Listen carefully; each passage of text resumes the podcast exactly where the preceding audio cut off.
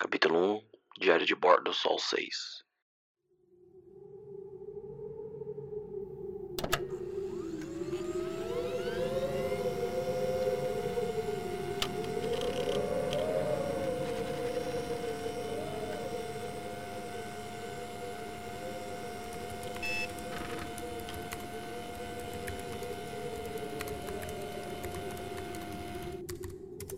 Eu estou fudido.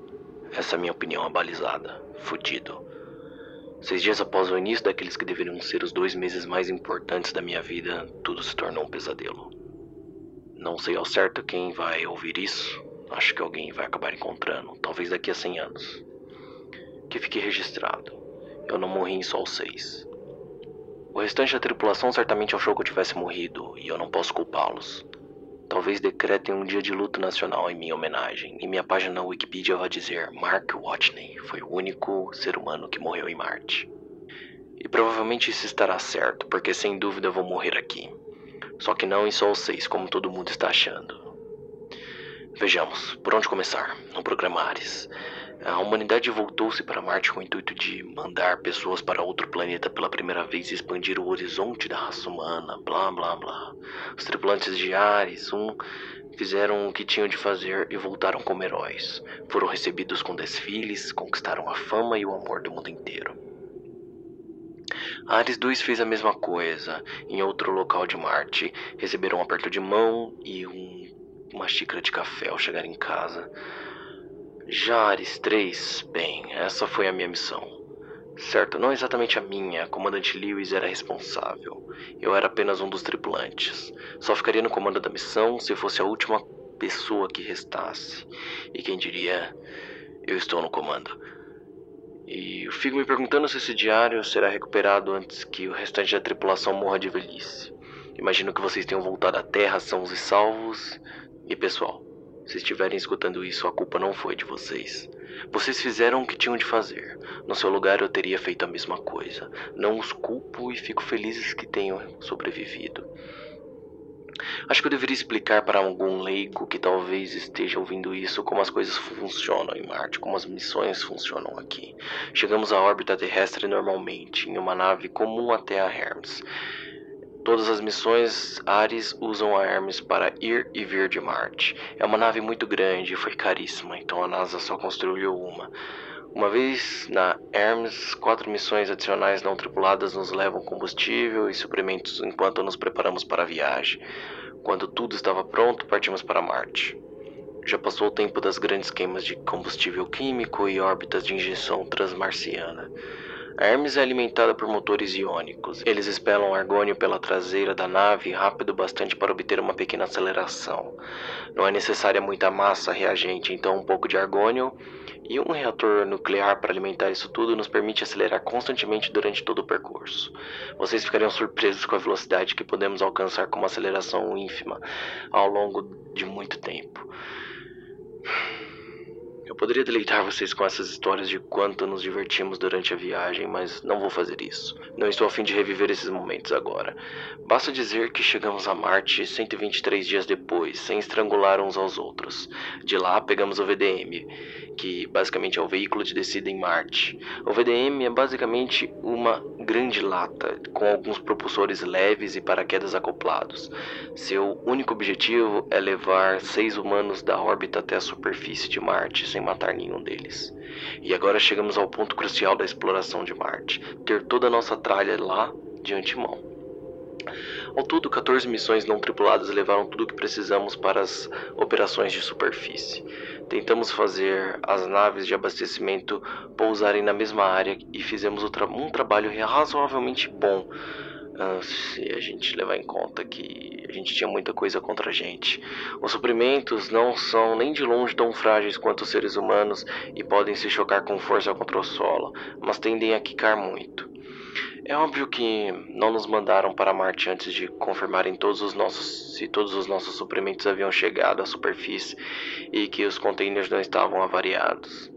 Do início ao fim, incluindo as missões de abastecimento, uma missão a Marte demora cerca de três anos. Na verdade, os suprimentos para Ares 3 já estavam a caminho enquanto a tripulação de Ares 2 voltava para casa.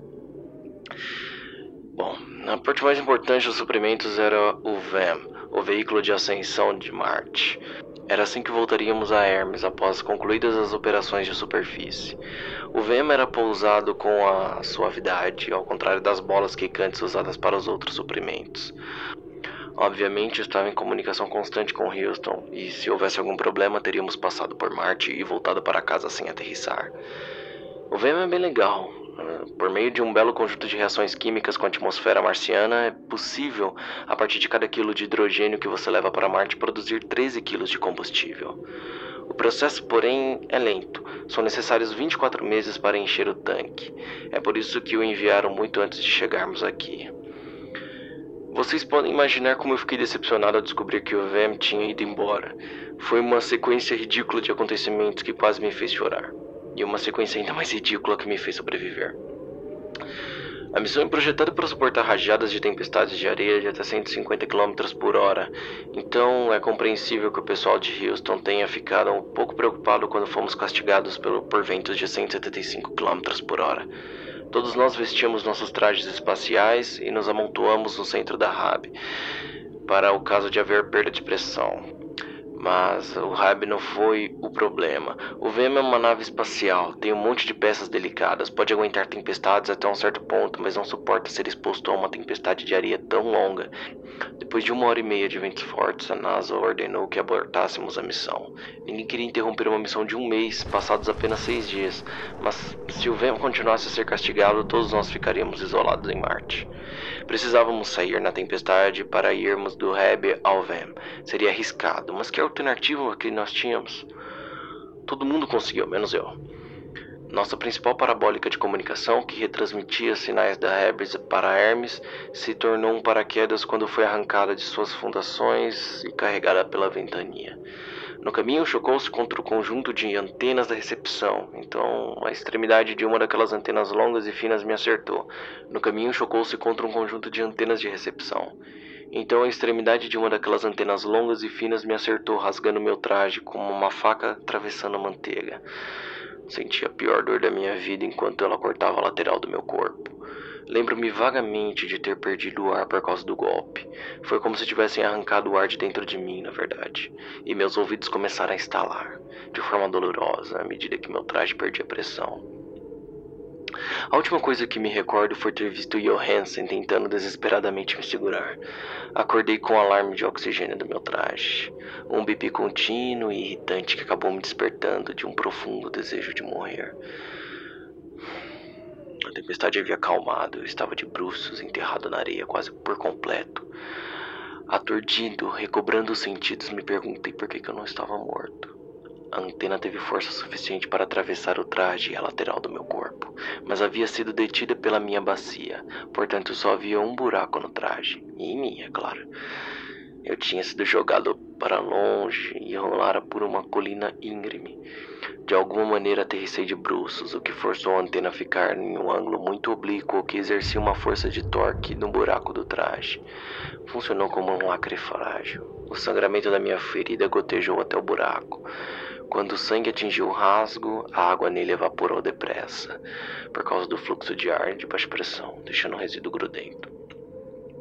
O sangramento da minha ferida gotejou até o buraco. Quando o sangue atingiu o rasgo, a água evaporou nele depressa, por causa do fluxo de ar e da baixa pressão, deixando um resíduo grudento. Esse acabou lacrando as fendas em volta do buraco, reduzindo o vazamento a um volume que o traje podia contrabalancear. O traje funcionou muito bem.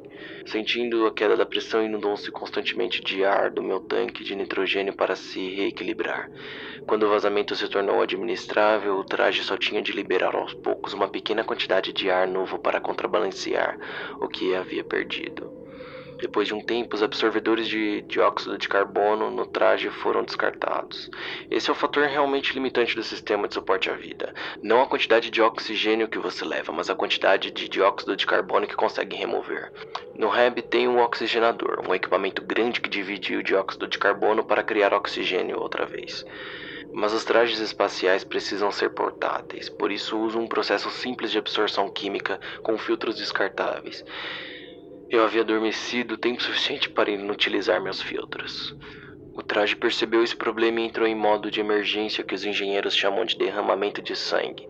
Sem ter como esperar, o CO2 deliberadamente expeliu o ar pela atmosfera marciana e se preencheu com nitrogênio. Isso, somado ao rasgo, fez o nitrogênio acabar logo. Tudo o que restava era o meu tanque de oxigênio.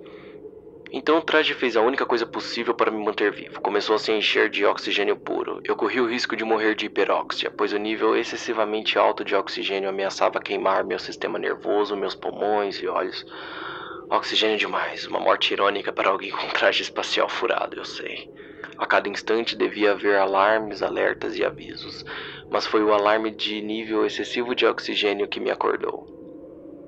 O volume de treinamento para uma missão espacial é realmente impressionante. Passei uma semana inteira na Terra fazendo exercícios relativos a emergências com trajes espaciais.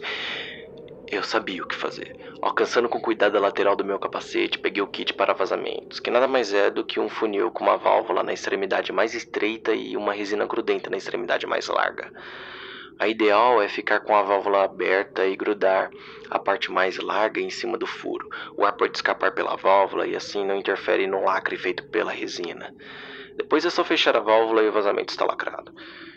A parte complicada era tirar a antena do caminho. Puxei-a para fora o mais depressa possível, estremecendo quando a repentina queda de pressão me deixou tonto e fez a ferida na lateral do meu corpo latejar. Pus o kit para vazamento sobre o buraco e eu lacrei. Deu certo. O traje preencheu o ar que estava faltando com oxigênio. Verificando os mostradores do meu braço, vi que o traje estava com 85% de oxigênio.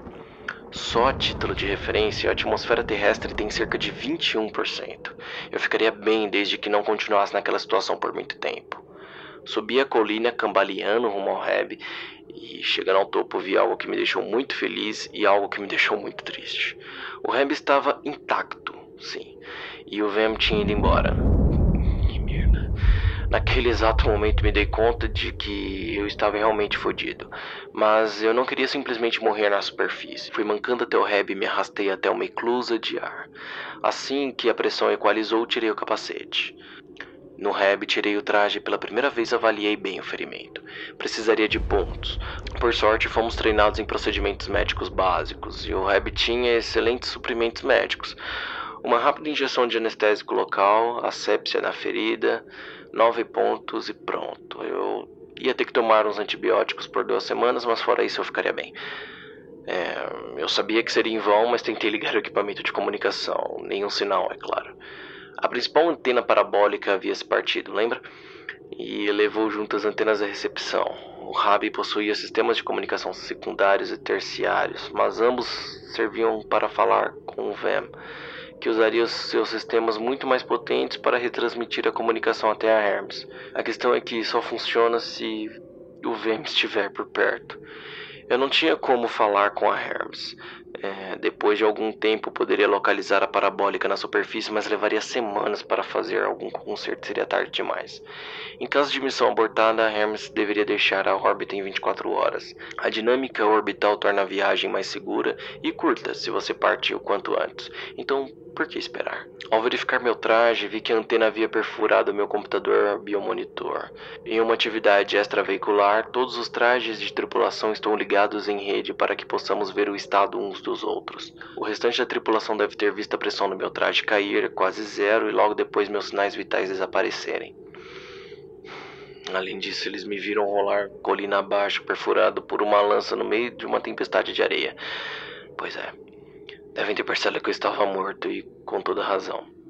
Talvez tenham discutido rapidamente se deveriam resgatar meu corpo ou não, mas o regulamento é claro. Se um tripulante morre em Marte, ele fica em Marte. Deixar o cadáver para trás reduz o peso para o VM na viagem de volta. Isso significa mais combustível disponível e uma margem de erro maior para o empuxo do retorno. Não faz sentido abrir mão disso em nome do sentimentalismo. Então a situação é essa: eu estou perdido em Marte. Não tenho como me comunicar com a Hermes nem com a Terra. Todos acham que eu estou morto. Estou em uma rebe projetada para durar 31 dias. Se o oxigênio quebrar, eu vou sufocar. Se o reaproveitador de água quebrar, vou morrer de sede. Se o reb se romper, eu vou explodir. Se nada disso acontecer, vou ficar sem alimento e vou acabar morrendo de fome. Então é isso mesmo. Eu tô fudido.